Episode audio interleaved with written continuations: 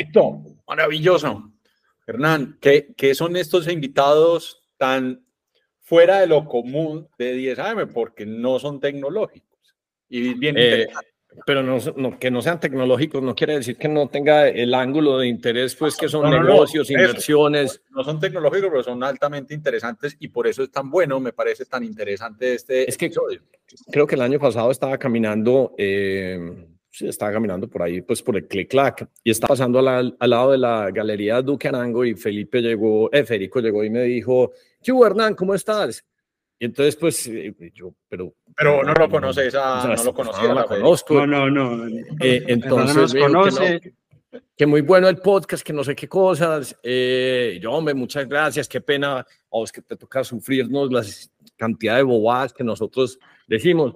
Y después me quedé mirando y, y, y digamos que reojo vi ese artista que tiene, eh, que es, es Air, y yo, es que nota eso y dije, pues entremos un segundito. Y cuando entra a la galería, yo, pero ¿por qué no hacemos un podcast donde hablemos pues de, de, arte y sobre todo de arte en Colombia y cómo es el negocio de las galerías y cómo ha evolucionado este negocio? Eh, porque pues yo obviamente pues no es mi espacio, no sé un carajo de esto, pero por ejemplo, eh, Darío, vos y yo compramos en el primer round de NFTs, eh, cuando estaban en Ethereum, eh, nosotros tenemos un ejemplo bacanísimo. Nosotros compramos un NFT, ¿cómo se llama el artista? Ya te Darío. lo voy a decir mientras tanto, que me bueno, cogiste fuera de base, pero ya te lo digo. Lo compramos en 500 dólares y lo vendimos en 30 mil.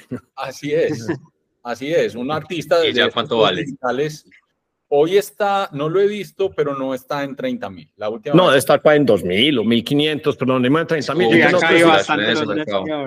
Entonces nosotros hicimos un, un, como unos mini, no son fondos, sino natilleras. Entonces hacemos unas natilleras con amigos y compramos cosas que todo el mundo lo asesoría, la, la asesoría sería, oiga, no hagan inversiones en cosas pendejas que se va a ir la plata cero, pero nosotros por aprender, pues hacemos el experimento y hemos comprado el primer agente de AI, el que yo no sé qué, el de unos cómics. Ya tenemos un portafolio pues de arte como chévere, NFTs y recientemente yo he estado o he, publicado que hay, eh, eh, hay una plataforma que se llama Drip House, que es el mayor distribuidor de arte que hay hoy en el mundo de NFTs digitales porque son comprimidos. Luego los pasamos, entonces dije, no, no, pero hagamos como un puente entre el mundo real y, y, este mundo pues de los NFTs para que nos cuenten y nos eduquen. Entonces ya así con ese preámbulo pues aquí tenemos a Les Miguel. Les decir cuál era el, el, el, autor, que ya lo, ya, ya lo tengo, se llama Xcopy. Xcopy, sí. Xcopy. Y pues sí, hoy, hoy el precio y, está en 5 y, lo, y, lo, y lo puedes mostrar. Sí, claro, lo puedo mostrar, denme un segundo, lo voy a mostrar aquí un segundo. Xcopy, este fue, esta fue la, esa fue la pieza, Afterburn. Lo ¿Cuánto, compramos ¿cuánto en mil dólares. En mil dólares, sí. Mil dólares y lo vendimos a, a, a 30 mil. De hecho, aquí les voy a mostrar. Aquí está. Y aquí fue la venta. Sí. Una sí. locura. Sí, sí, está chévere. Una locura. Sí, pues, no, hubo mucha inyección de capital en ese mercado. Nosotros, espe específicamente en nuestra galería, está, digamos, la línea de enfoque o la línea de trabajo es arte moderno y contemporáneo de origen latinoamericano. Exacto, pero, eh, yo, yo, que eso era lo que quería hacer para no desviarlo. Entonces tenemos eh, Miguel y Federico. Ustedes son hermanos, parientes, el Duque es... Eh, somos hermanos. hermanos. Nosotros somos segunda generación, somos cinco hermanos que trabajamos con la galería y que viene de la historia de mi papá, que fue quien es el fundador. Y lo que más nos gusta es primero que todo honrar a nuestro padre y trabajar con arte, haciendo negocios pues con este... ¿Y, y los cinco arte. trabajan en, en Duque Arango? Sí, señor. Ya, sí, los cinco. Ah, no jodas, qué tan bacán. Qué bueno, qué bueno. Sí, ahora sí, sí ahora usted sí, ahora sí, qué pena, hombre, Miguel, que te corté. Ahora sí, la introducción, entonces, ¿qué es Duque Arango? ¿Quiénes son ustedes? ¿Qué estudiaron? ¿Qué aprendieron? porque pues nunca había oído pues que bueno, entonces, el papá se inventara algo y los cinco hijos estuvieran también en el negocio, pues me parece muy interesante. Te doy un poquito de background de la galería como tal y luego posteriormente si querés pues te explico un poquito también como de, de mi historia y cómo empecé a trabajar con mi padre y luego Fede también puede hacer lo mismo. Pues la galería la funda en realidad mi padre en 1980. Eh, él inicia como marquetero, haciéndole los marcos a los cuadros. Eh, tenía una tienda en Prado Centro donde hacía los marcos y cuando los marcos estaban listos, los cuadros ya enmarcados, los colgaba y de pronto las personas que llegaban a la, a la digamos, al local veían la obra y decían, ay, qué obra tan linda, está para la venta. Y, y, la obra pues no estaba para la venta, era únicamente trabajo de marco, pero mi padre llamaba al dueño, le decía, mira, hay alguien interesado en su pieza, y así empezó, comercializando, o sea, haciendo marcos, pero comercializando obras y estudiando en las noches y ahorrando, siendo muy juicioso, y bueno, eso, eso es, esa es como la génesis.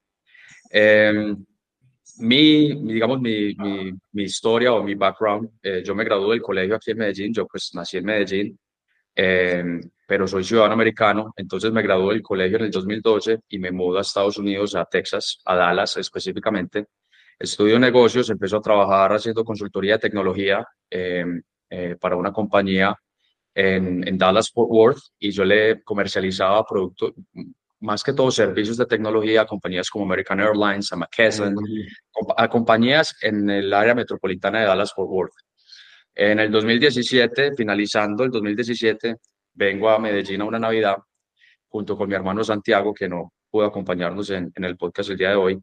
Eh, y mi padre nos hace una oferta en ese momento, a Santi y a mí específicamente, para empezar a trabajar con la galería. Entonces nos mudamos a Nueva York, pues aceptamos la oferta, nos mudamos a Nueva York empezamos a tomar unos cursos en Sotheby's Institute of Art, que es probablemente una de las instituciones más importantes en el mundo del arte.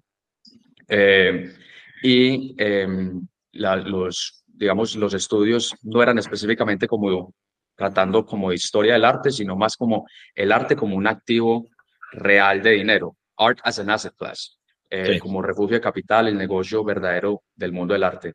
Eh, y ese es como el inicio. Empezamos a abrir mercado, internacional, a, internacional, a internacionalizar un poco la galería, a realizar eh, básicamente ferias de arte, que mi padre pues nunca hacía eso, y también a comercializar por internet, que mi padre tampoco hacía eso.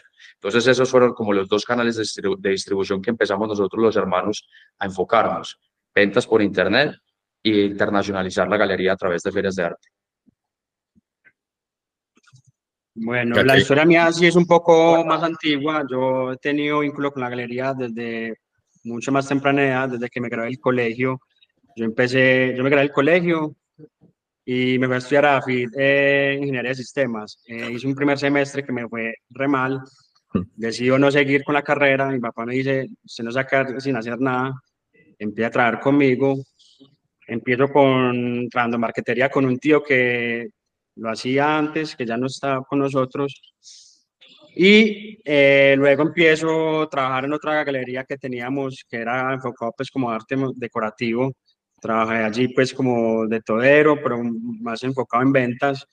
Y digo que siempre he estado vinculado con el negocio porque, por ejemplo, mi papá no sabe inglés, entonces me tocaba ayudar a mi papá a responder correos en inglés, eh, actualizar la página web que era pues muy rudimentaria pues para ese entonces. Y luego, por causa de la vida, termino en otra industria totalmente diferente, en la industria del food service. Me vinculé un poco a la galería, ahí fue donde entraron Santi Miguel. Y ya hace tres años estoy eh, otra vez en la plantilla de la galería eh, full time. Yo, yo, yo quiero hacer dos preguntas. La primera, que fue antes de que empezáramos a grabar, me parece súper interesante que les cuenten a la gente lo que tiene al fondo, Federico, porque me llamó mucho la atención, mucho, y, y más pues por, por el formato y, la, y, el tipo de arte que es que nunca lo había visto. Y hoy, la segunda pregunta es, hoy, ¿cuál es el negocio de la galería? ¿En dónde están parados ustedes como negocio? Sí, que entonces, pues sí, eso es súper chévere. Entonces es ahí, yo creo que Obregón está por detrás y tenés Botero y Obregón por detrás. Eh, entonces, sí, que nos cuenten un poquito. Entre otras, eh, yo la primera vez que vi un cuadro de Zaire lo vi pues en Estados Unidos. me pareció súper bacanísima esa técnica. Y cuando llego a la galería y veo que tienen todo ese mural izquierdo, yo no, está súper bacán. Entonces, enfoquémonos en la descripción que estaba haciendo Miguel un poquito al principio, que cuál es el core de la, de, de la galería, o sea, artistas latinoamericanos, o sea, bajo qué criterios lo seleccionan, cómo saben si un artista tiene potencial. Y luego también esa transición, porque es que el negocio de arte pues es un negocio más de curaduría que cualquier otra cosa y se necesita como una especie de conocimiento muy específico que, eh, digamos que aunque existan casas como Sotheby's, pues que uno podría ir y estudiar, pues es un patrón más que tiene que ver como con el gusto, la historia, el conocimiento, donde uno, donde uno empieza digamos que a crear como esos modelos mentales, pero también me da muchísima curiosidad que pues que el papá hubiera inventado la galería, pero estos ya dicen, no, hombre, es que tenemos que estar en Instagram, es que tenemos que estar en redes, en redes sociales, es que tenemos que estar presentando, accionando en diferentes mecanismos, pues que es realmente lo que les da la distribución. Eh, eh, usted coge a cualquiera de estos dos y le pregunta, hombre, ¿cómo es invertir en Masterworks? Entonces, cada uno va a ser capaz de darle una descripción de cómo funciona un Masterworks. Entonces, que nos, que nos, que nos expliquen un poquito cómo, cómo, han hecho para hacerle ese upgrade a la galería, la transición del, del negocio, pues digamos, como lo conocemos desde toda la vida al negocio moderno y que vamos hablando un poquito pues también de los artistas que tienen. Pero responda a mi pregunta No, bueno, si quieres que responda la pregunta, eh, la primera y yo ya continúo con la segunda. Bueno, la obra que tengo a mis espaldas es una obra de un artista que nosotros representamos en calidad de exclusividad, que se llama Seguir García. Es un artista nacido en Barranca Bermeja en 1975 y desde hace, creo que el 2019 es exclusivo de la galería. Y, lo que él nos cuenta es que desde que él entró a esta galería, esta es como la pared principal de la galería. Es una nota. ¿En qué está hecho eso? ¿En qué está hecho eso? Y él decía que se soñaba pues intervenir en toda esta pared. Esto es un óleo sobre acero inoxidable. En esta, esta obra la conforman 17 paneles de 2 metros, de 2 metros 30 de alto por 1,10 de ancho, que juntos son 19 metros. De, de, esos 17 paneles, de esos 19 metros, salen 5 obras, 4 obras, perdón, 4 polípticos de 4 paneles cada uno. Es precioso.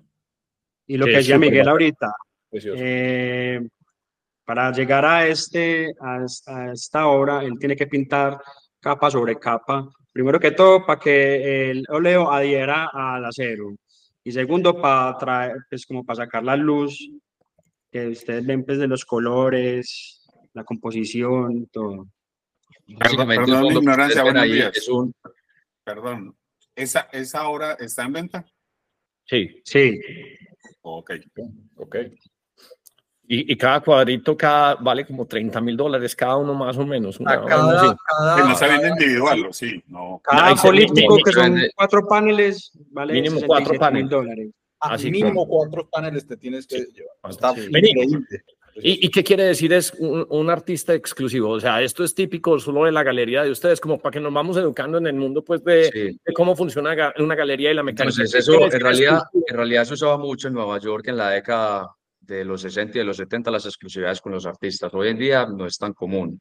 Eh, nosotros sí lo hacemos porque es una forma de básicamente controlar verdaderamente el mercado. Exclusividad significa que si tú quieres una obra de Zair García en el mercado primario, es decir, directamente de la galería, eh, va a ser, nosotros somos los únicos que podemos tener esas obras. Nosotros le damos una mensualidad a Zair, le compramos el 100% de las, de las obras que él produce eh, y vamos comercializándolas. Entonces, desde el 2019, Zair recibe una mensualidad y nosotros somos el los dueños del 100% de su obra. o sea, que ustedes son porque es muy similar a lo, al, al experimento inicial de Nifty Gateway de la compra de, de, del arte que hicimos. Ese es el, el concepto es muy similar. O sea, cuando, exacto. Y, cuando, cuando, venden, cuando, venden, el carro nuevo, por así decirlo, siempre sale primero por la galería de ustedes. Ya que sean las reventas, eso, eso, eso no, eso eh, no lo es correcto. Ustedes. Eh, Yo te vendo a ti, una obra de Zahir y entonces tú la compraste en X cantidad y luego dices, ve, me están ofreciendo tanto, entonces la voy a vender. Bueno, eso es mercado secundario. Eso ya que tú lo compraste hace unos años, 5 o 10 años, la obra, digamos, se valorizó y tú decides venderla, pero eso ya yo no tengo nada que ver ahí porque tú me la compraste hace 10 años, cerramos un negocio, ya tú eres el dueño, la vendes, puedes generar tu utilidad o lo que sea, pero ya no es una obra directamente, ya no es el mercado primario, ya no, ya no es de la galería ni directamente del estudio del artista. Y ya otra modalidad es hacer lo que quiera con ella. Es correcto, pero por ejemplo, digamos, en diciembre del 2022 estábamos participando en una feria en Miami durante Art Basel, Miami, em, y una galería de Francia, teníamos obra de Zaire y una galería de París se enamoró de la obra de Zaire y le quiso hacer una exposición. Entonces, eh, si no hubiéramos tenido de pronto exclusividad con el artista, la galería eh, es posible que contacte el estudio directamente, eh, porque es una galería importante que tiene un recorrido, que tiene un estatus, que tiene un nombre, y hoy empezarían a trabajar directamente. Es una posibilidad, pero como tenemos exclusividad, entonces la galería tiene que ir a través de nosotros. Nosotros generamos, digamos, un markup o un porcentaje de esa intermediación y ya la galería en París pues comercializa las obras directamente, pero a través de nosotros. Sigue siendo mercado primario, pero todo a través de la galería Buquerán. Pero ahí es donde se pone interesante, por ejemplo, la tecnología de los NFTs, porque Sair siempre va a recibir, digamos que en su, su cheque eh, de, pues, de, de Duque Arango. Pero cuando usted tiene el mundo de los NFTs, entonces él llega y la compra, pues la obra la compra, digamos que en la galería, entonces X monto. Pero si se hacen 3, 4, 5, 6, 7 ventas posteriores, cada vez que se venda, él va a recibir el 5% del royalty. Y ahí es donde, cuando usted entiende esos conceptos, usted automáticamente le, le, le, cambia la dinámica de pensamiento a entender si hay tecnologías útiles o no o hay tecnologías útiles. Y lo mismo pasa también, por ejemplo, con la música. Entonces, ahí la única vez que recibe un cheque es una sola instancia. Pero eh, él, lo pudo haber vendido en, no sé, en 60 mil. Pero ¿quién dice que en, en los próximos 4 o 5 años va a costar 5 millones de dólares? Entonces, 5 millones de dólares él podría recibir eh, 250 mil dólares, o sea, 10 veces más que lo que lo recibió por la primera vez. Entonces, ahí es donde uno empieza a ver ciertos componentes tecnológicos que son bastante interesantes. Usualmente, entonces, ¿ustedes cómo hacen para llegar y fijar el precio? ¿Cómo, cómo o sea, ¿Cómo hicieron ustedes para determinar el precio? Entonces, ahí terminó su obra. Eh, perdona, ¿cómo es que se llama esta obra completa? Pues para ponerle un nombre. Esta es de una serie que se llama Magdalena, que bueno, lo que tú ves al fondo es un pueblo que se llama la Nueva, la Nueva Venecia, al norte del río Magdalena, lindando como con Santa Marta, entre Barranquilla y Santa Marta. Es un pueblo de 4.000 habitantes eh, que todos viven en el agua. O sea, las casas son en el agua y viven mayormente de la pesca, pero en condiciones un poco difíciles. Y allá, en ese sector, hay una problemática de minería ilegal. Entonces, por los altos por la minería ilegal, digamos, la tierra es un poco costosa, las personas han sido desplazadas y les ha tocado también vivir en el, en el agua. Eh, entonces, esa es una de las razones por la cual Zaire utiliza el acero como una simbología con la minería ilegal y lo que está ocurriendo pues en ese sector. Eh, pero sí, se llama la Nueva Venecia. Eso que tú ves al fondo es la Nueva Venecia en el norte de, Colombia. Y entonces, ¿ustedes cómo hacen para sentarse entonces con, con y, y, llegar y definir, bueno, esta obra vale X? O sea, eh, ¿qué, ¿qué, patrón, qué precio de referencia? Los precios, los precios ¿Cómo, se fija un precio entre la galería y el artista? Voy a reversar un poquito, voy hacia atrás. Entonces, la galería se, se enfoca en, en arte moderno y contemporáneo de origen latinoamericano mayormente grandes maestros. La galería siempre se ha caracterizado por trabajar los grandes maestros de Latinoamérica, lo que es Botero, Alejandro Obregón, Olga de Amaral, eh, Osvaldo Guayasamín, eh, Carlos Cruz Díez, Jesús Rafael Soto, las personas más importantes en el mundo del arte moderno latinoamericano.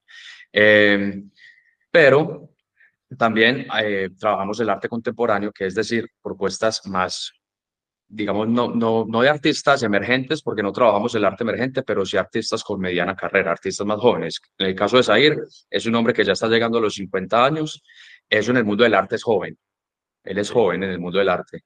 Eh, pero Zair es un, es un tipo que tiene ya prácticamente dos décadas y media de carrera artística como profesional, viviendo del arte dos décadas y media, es ya un recorrido importante. Está en la colección del Banco de la República, en la colección del Museo de Arte Moderno de Bogotá, está en la colección de Luciano Benetton, el diseñador italiano visionario, de Cher, la cantante californiana, o sea, está en colecciones importantes en el la colección del dueño de whisky Jack Daniels. O sea, está en colecciones importantes, ha hecho exposiciones importantes en galería a través de esas dos décadas, está en colecciones institucionales. Entonces nosotros empezamos a mirar un tipo como Zair García y decimos, bueno, este hombre ya tiene un recorrido, tiene una historia, tiene una hoja de vida. Em, ahora, en cuanto al precio, los precios los dictamina el mercado, eh, la oferta y la demanda. Entonces, Zair cuando inició su carrera probablemente vendía obras a un millón de pesos, dos millones de pesos. A medida que la, que la demanda por la obra va subiendo, porque entra en buenas colecciones, porque entra, hace buenas exposiciones en galerías, en instituciones, pues esa demanda empieza a subir. Al, al subir la demanda, lo que como la oferta es limitada, porque Zahir es un hombre que pues su producción artística es muy detallada, eh, se demora produciendo las obras, entonces empiezan a subir de su valor, su valor em, como obra de arte, o sea, sus precios. Ahí le toca subir los precios porque básicamente la demanda es muy alta y la, el mercado está demandando mucho la obra, entonces las personas están dispuestas a pagar un poco más por esas obras. Entonces, ¿qué ocurre? Llega una galería como la de nosotros, que es una galería, pues que en realidad tiene 40 y vamos, para 43 años de carrera eh, como galería, que, somos una institución, digamos, establecida. Eh, cerramos un contrato con Zaire y lo que le proponemos es, vamos a internacionalizar un poco la obra, vamos a internacionalizarla más. Te vamos a llevar a ferias de arte en México, te vamos a llevar a ferias de arte en Estados Unidos, eh, eh, vamos a abrir canales. De este, nosotros, por ejemplo, estamos, acabamos de llegar de una exposición, de hacer una feria en, en Abu Dhabi, en el Medio Oriente. Eh, acabamos de cerrar una exposición con otro artista en Singapur. Entonces, en realidad, las ventas de la galería solamente como un 40% son en Colombia. El, el 60% aproximadamente son en el exterior. Ese trabajo de internacionalización del artista me permite primero que la, que la obra empiece a ser demandada en diferentes mercados por diferentes canales de distribución, al ser demandada más internacionalmente, lo que hace es que la obra se dolariza, porque yo ya no puedo cobrar pesos en Singapur ni en Estados Unidos, yo tengo que cobrar dólares, que es una moneda más internacional, pues que es la moneda más internacionalizada, más internacionalizada y más transaccional en el mundo. La obra se empieza a dolarizar y, y, ese, y esa demanda en el exterior eh, me ayuda a jalonar también un poco los precios porque en el exterior están dispuestos a pagar más por las obras de arte que en Colombia. Entonces ahí es cuando se vuelve, por ejemplo, interesante eh, ese mercado. Cuando tú no dependes tanto del mercado de Colombia o el artista empieza a generar una demanda más afuera internacionalizar, internacionalmente que en Colombia específicamente. Entonces, eh, así es como se mide verdaderamente, digamos, las obras de arte en el mercado. El, precio es por la oferta y la demanda.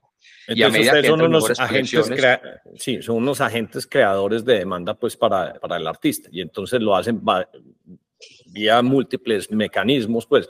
Y, y digamos que con esta nueva generación, porque es que ya son cinco versus antes el papá, obviamente la generación de demanda y vos, ya hablas, y vos hablas inglés perfecto y, estás pues eh, con unas bases en otras dimensiones. O sea, ¿qué tanta demanda creen ustedes que han generado eh, desde que ustedes tomaron el negocio versus lo que era, digamos, que el papá cuando estaba solo? Desde que nosotros entramos al, al negocio en el 2018, hemos cuadruplicado los ingresos de la galería simplemente porque han aprendido a crear más demanda. ¿Y cuáles han sido las fórmulas? Pues ya más o menos las, describiste, pero yo quisiera desde un punto de vista táctico, ¿cómo han ayudado a que la agencia tenga más demanda para, eh, pues, que la agencia no, la galería tenga más demanda para todos sus artistas? Pues, o sea, eh, ¿es esto simplemente ir a más? Sí. Es, es, muy sencillo. Mi padre, mi padre, siempre el enfoque de mi padre fue adquirir excelentes obras de arte. Mi papá no vende arte, sino que a él le compran arte. Cuando tú estás en poder de una buena pieza de arte, tú estás en poder de muchas cosas. O sea, estás en poder de fincas, estás en poder de carros, estás en poder de apartamentos, porque, porque plata es lo que plata vale. Cuando tú tienes una buena pieza de arte, estás en poder de muchas cosas. Y lograr adquirir buenas obras de arte, el, el coleccionista te va a encontrar, te va a llegar donde quiera que tú estés si tú tienes la pieza de arte, digamos, indicada que él quiere. Eh, mi padre era una persona, digamos, más reservada, más tímida. Acuérdate que él inició en 1980, esta galería específicamente se inauguró en 1987. Medellín era una ciudad complicada en esa época. Esta galería, si bueno, tú caminaste afuera de la galería, esa galería se diseñó para que de afuera nadie supiera lo que pasaba dentro. Todo se, se trabajaba de una manera muy privada, muy secreta, eh, casi muy... O sea, la persona que entra acá sabe qué es lo que viene a buscar. Y ahora, adelante. Yo, yo tengo una pregunta, Miguel, y es que tú nos diste un poquito de tu background y Federico también, pero ¿qué tiene que tener, qué tiene que estudiar y aprender una persona para que tenga el buen ojo, por llamarlo de alguna manera, en el arte? O sea, ¿cómo se define esa calidad de ese artista y, cómo define una galería? O cómo lo hacía el papá, pues, ¿qué era lo que veía el papá, pues, que... que, que, Sí, sí, ¿cuál es ese? Cuál es mi, papá específicamente, mi papá específicamente, eh, pues él estudió negocios, él no estudió nada que ver con el mundo del arte, eh, pero siempre fue muy inquieto, siempre le encantó el arte, siempre investigaba, eh, siempre estaba yendo a museos, siempre estaba leyendo libros, siempre de, de un repertorio de artistas que eran los más importantes en esa época, siempre los estuve investigando. Y cuando tú ves obra todos los días, cuando te estás viendo cuadros todos los días, eh, de pronto en una semana o en, seis meses no, pasa mucho, pero cuando te estás viendo obra todos los días, ocho horas al día, durante años, tú empiezas a identificar de cada artista. O sea, yo ya veo un botero y yo sé si es un botero común y corriente, que igual vale mucho dinero, o si es un botero muy especial. Porque cuando tú empiezas a identificar las obras de arte, las estás viendo todos los días, uno empieza a ver la complejidad de la composición, qué tan común es esa paleta de color. Cada artista va a ser diferente, el formato, hay, composiciones que son más simples y composiciones más complejas. Reemplazar un cuadro con una composición más compleja es más difícil porque le tomó al artista más tiempo, más dificultad. El problema de resolver la obra de arte al artista le costó más, porque un cuadro es un problema. Terminar un cuadro es un problema desde la parte creativa. Cuando, cuando el artista está resolviendo ese problema, dependiendo de qué tan compleja fue la composición, es más difícil hacerlo y es más difícil encontrar en el mercado obras de ese estilo. Por ejemplo, ahorita el maestro Botero se acaba de vender una obra en 5.3 millones de dólares, pero era una obra súper especial. Tenía, eran unos músicos, tenían nueve personajes, la paleta de color era hermosa, era un cuadro muy elegante, de una temática muy internacional, muy internacional con una composición difícil. Era un cuadro especial un cuadro de esos es demasiado difícil reemplazar. El que lo vendió por 5 millones 300, probablemente así con ese dinero no lo reemplace. Si quiere otros músicos, no lo va a poder reemplazar porque esos músicos habrán 10 de ese formato y muchos de, y por ejemplo, uno está en el Museo Metropolitano, otro está en una colección súper importante en, en Texas. Pues, o sea, ya son cuadros que están a niveles demasiado ranqueados donde reemplazarlos es muy difícil. Ahora, si tú estás viendo cuadros y obras de arte constantemente todos los días de cada artista, porque nosotros los, tenemos en realidad pocos artistas que, en los cuales estamos verdaderamente enfocados, pues vamos a aprender y a identificar cuáles son las obras más especiales versus otras que son más comunes. Digamos que para uno estar eh, en esta industria no necesitas ser ni historiador de arte, ni necesitas ser curador ni nada, sino tener la inquietud. Nosotros, por ejemplo, hemos aprendido de la experiencia de mi papá, hemos sido, digamos, autodidactas, estamos visitando museos, eh, siempre que visitamos una ciudad, el primer destino es el museo, el principal museo de esa ciudad, eh, hemos visitado galerías, hemos visitado ferias internacionales de arte, hemos eh, visitado los talleres de los artistas, entonces esa inquietud es lo que le genera a uno el conocimiento y pues obviamente el interés que uno debe tener para eso. Y en Medellín, pues desde el aspecto local, luego vamos a irnos a preguntas específicas, hombre, como cuál es el cuadro más caro que han vendido, pero, pero sí he notado una cosa muy chévere que ha pasado recientemente, y es que en los últimos tres, cuatro años, le empiezan uno a compartir un montón como de artistas locales. O sea, en Medellín en 1980 a mí me parecía muy berraco pues vender arte, pues, o sea, ustedes arrancaron en esa época y, digamos pues que en esa época solo había, digamos que ciertos tipos de, de compradores. Y entonces vender arte en Medellín, pues que la gente en Medellín que prefiere comprarse un carro nuevo, un caballo, pero digamos que no, no existía no estoy diciendo que seamos ignorantes desde el punto de vista, pues, en reconocer el arte, sino que no nos, no, no tenemos como esa facilidad para apreciar, eh, digamos que todo ese desarrollo artístico, pero, pero sí ha pasado un fenómeno, y yo no sé si tiene que ver con la música urbana, pero en los últimos cinco años uno sí ve, o cinco o diez años uno podría decir que hay un enfoque de personas más, eh, más, más, concentradas en desarrollar y crear arte, y usted se va... Eh, ¿cómo es que se llama esta iglesia, hombre? Por el, por el, la que queda por donde eran todos los talleres, Perpetuo Socorro, y ya hay un montón de, de, de, gente desarrollando arte y esculturas y pintando, y entonces hay una variedad y hay como una explosión, un boom, eso se debe a, una razón específica, que uno diga, oh, es que Medellín ya sí se está convirtiendo en una plaza artística y si uno se puede a comparar pues generación o creación de arte, pues es, es cuál es la ciudad donde más arte se hace en Colombia o, hay alguna otra capital de Latinoamérica que nos compita en eso, pues obviamente México pues es, es, de, es de otra dimensión, pero, pero ¿qué es lo que está pasando? Sí, ¿qué es lo que está pasando? Pues que, que uno puede decir, hombre, ya sí tiene mucho más sentido y deberían existir más galerías de arte. Ya, en vez de tener tantos... esa tendencia no, no es solo local, sino que es global. Cada vez hay más interés en el arte, cada vez hay gente que quiere coleccionar, gente que quiere comprar obras de arte, gente que quiere decorar sus espacios, sus oficinas.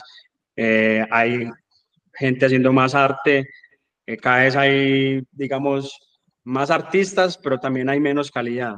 Entonces es también una gran tarea del coleccionista hoy en día, investigar más, educarse más, eh, afinar más el ojo, porque cada vez hay mucha más basura. O sea, de, de todos los artistas, el 90% es basura, por decirlo de alguna forma.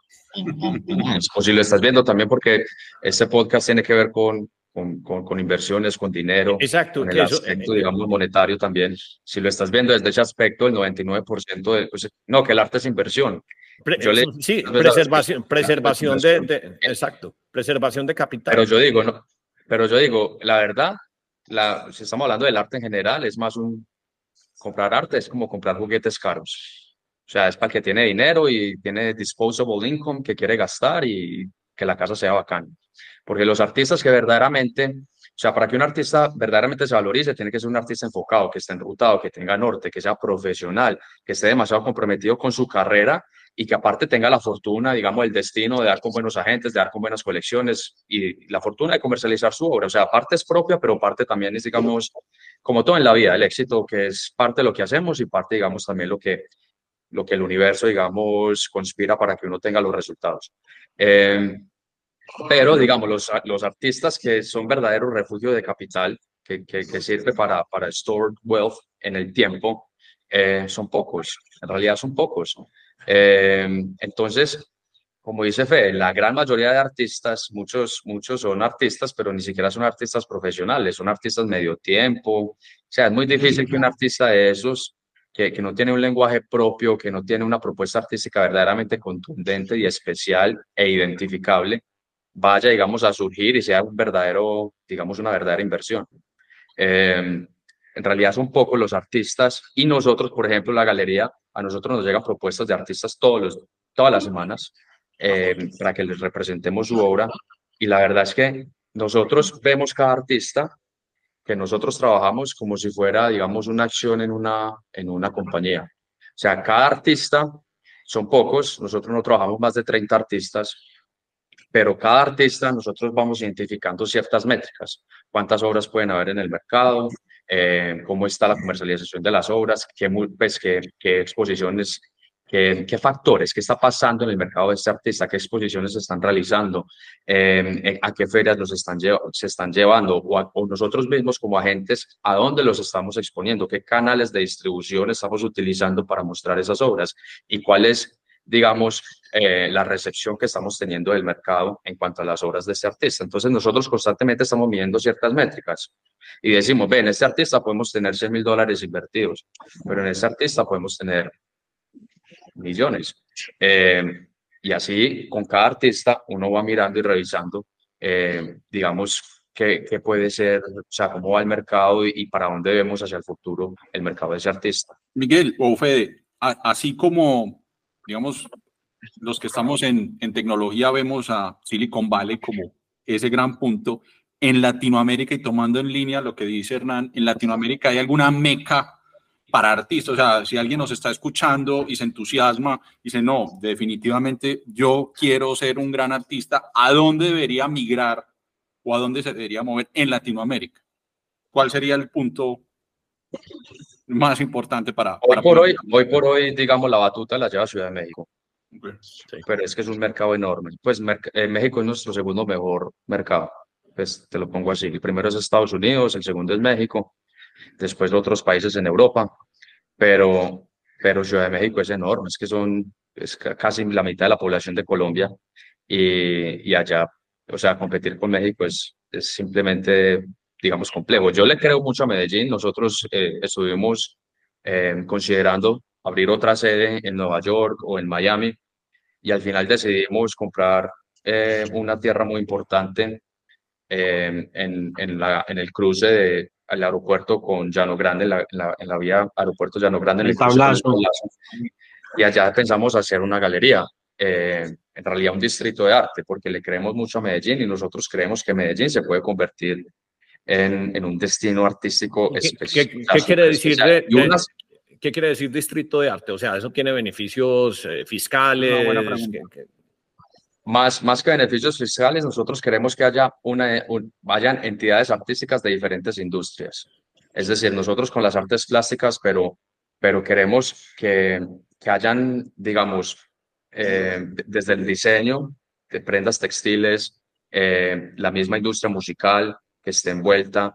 Eh, por ejemplo, la joyería intercontinental también se, digamos, se unió a la idea porque ellos, Rolex les está demandando una, un, proyecto más museográfico, más, digamos, un, un, espacio más tipo museo y no tanto centro comercial eh, donde sea el comercio de los relojes, porque las obras, los relojes de ellos se están convirtiendo como en piezas artísticas, entonces necesitan algo más experimental. Rolex les está demandando eso, entonces la joyería intercontinental quiere, quiere, pues está imaginando algo donde el consumidor, el cliente pueda llegar y experimentar esas eh, timepieces, esas eh, piezas de relojería. Eh, entonces la relojería, la joyería, funciona muy bien, pues son piezas de arte también, funciona muy bien con esa visión. Entonces cuando nosotros logramos o logremos unir todos esos agentes en diferentes, de diferentes industrias artísticas, todos involucrados con el tema del arte, yo creo que Medellín se puede convertir. O sea, es que ya Medellín lo tiene todo, tiene todo para convertirse en eso porque ya, ya, ya, ya lo conoce el mundo, o sea, ya está de moda, ya, ya el turismo está disparado. Y si enrutamos a las personas, el, un buen turista, si tú tienes una buena, unas buenas piezas de arte, el turista te llega donde sea que estés. O sea, si estás mostrando buen arte, a ti te llega turismo. Por ejemplo, uno de los grandes, eh, digamos, catalizadores en el mercado de Miami fue cuando, cuando se creó el, Miami Design District. Eh, ese fue un gran catalizador para el comercio de, de, Miami. Nosotros contratamos a SB Architects, que son los que diseñaron el Miami Design District, para diseñarnos este proyecto arriba en el alto. Eh, y básicamente lo que estamos buscando es un destino especial en Latinoamérica que sea una obra contundente, porque a Medellín le falta una obra contundente. Tú vas a París y ves la Torre Eiffel, vas a Estados Unidos, ves el Empire State, o la, a Nueva York, perdón, el Empire State o la, o, o la Estatua de la Libertad. Tú necesitas una gran obra, una gran obra. Aquí la gran obra es la Piedra del Peñol. O sea, aquí no hay una gran obra, digamos, que el turista pueda llegar y, y, y visitar y experimentar. Entonces, eh, yo creo que Medellín tiene muy, mucho potencial, pero hoy por hoy Ciudad de México se lleva pero sabes que eso, eh, mi instinto, yo siempre he sido de un pensamiento contraintuitivo cuando la gente llega y dice Medellín, Silicon Valley. Yo sencillamente no creo que podemos ser Silicon Valley cuando no tenemos un fondo matemático y yo lo simplifico. Y si tuviéramos fondo matemático, entonces Colombia tendría reactores nucleares. Entonces no se puede hacer, pero sí tenemos un gran potencial artístico simplemente porque sabemos hablar sabemos improvisar. Entonces, cuando uno sabe hablar, eh, improvisar, cantar, entonces eh, eh, eso connota, digamos, que una fase. Si usted, lo, si usted fuera a meter el cerebro en un, en un escáner de estos de MRI y usted le dice a la gente cante, piense o tire código, les aseguro que el cerebro está mucho más iluminado en este campo. Entonces, mi instinto me dice que una apuesta más grande de más retorno sería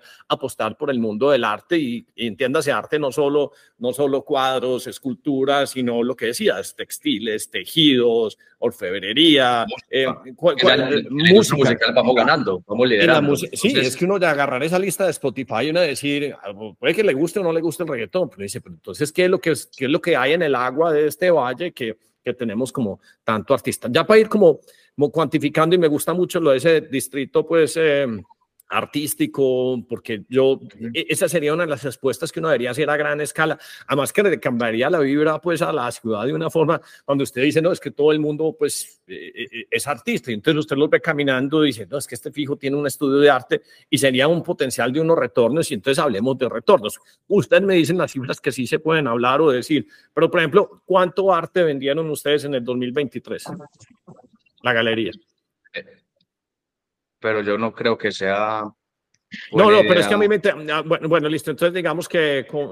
Eh, pero yo lo que quiero es como tratar de... de, Nosotros tenemos dos, instituciones. El, Potencial, el, potencial, pues, de que, que, existe cuando uno se, concentra, se, se concentra en ciertas vertientes.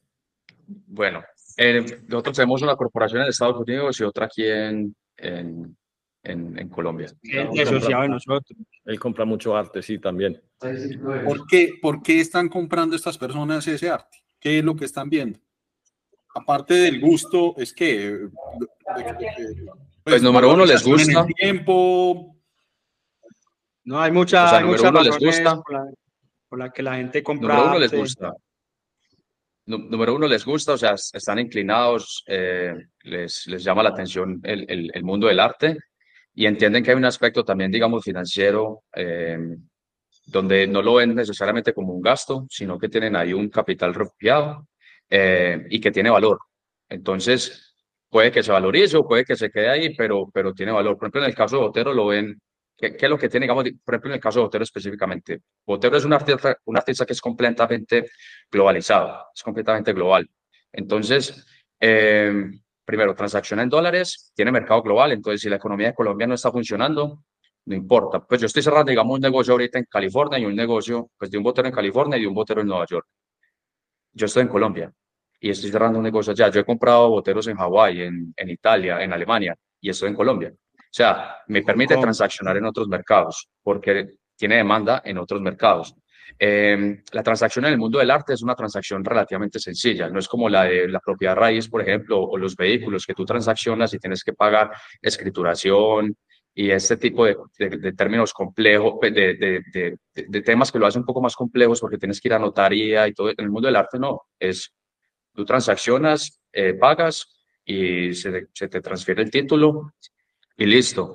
Eh, es un activo, por ejemplo, que como, como es movible, entonces, tú no dependes, o sea, te lo puedes, si algo ocurre en la, en la economía, digamos, actual en donde tú vives, tú te puedes, te puedes llevar las obras porque es un activo movible y, los, y las obras de arte no pagan, en, en Colombia no pagan impuesto, impuesto de salida eh, al exportar. Eh, eh, sí, están, diciendo, están mencionando un montón de cosas que me están generando un montón de preguntas y esa era una específica. O sea, uno, pues uno, no sé, llama a entrega o, o o coordinadora le empacan a uno el cuadro y el cuadro eh, no paga, o el arte pues no paga eh, impuesto a la salida. Es correcto, no paga, no paga exportación. Em, también, por ejemplo, eh, es un activo, el arte, pues funciona más como refugio de capital, pues de la manera como yo digo que se debe comprar arte es 10% más, 10% menos y guárdelo por, por 20 años, porque el arte no te va a dar renta, no te da, no te da renta, pero tampoco te da gasto. Tú tienes el cuadrito colgado, él se está luciendo, él te está haciendo quedar bien, pero no te está pidiendo prediales, no te está pidiendo administraciones, no te está pidiendo mayordomo que lo, que lo mantenga. El cuadrito, o sea, tú puedes, digamos, tú puedes, si, a ti, si yo te regalo ya un cuadro de un millón de dólares y tú no tienes un peso, el cuadro no te quiebra. Pero si yo te regalo una propiedad de un millón de dólares y tú no tienes un peso, a ti te toca mal vender la propiedad y, tratar de generar algo de caja para, para poder, digamos, eh, recuperar y subsistir, porque nada más en prediales, en administración, en mayordomos, en, en empleadas, mantener una propiedad pues, cuesta.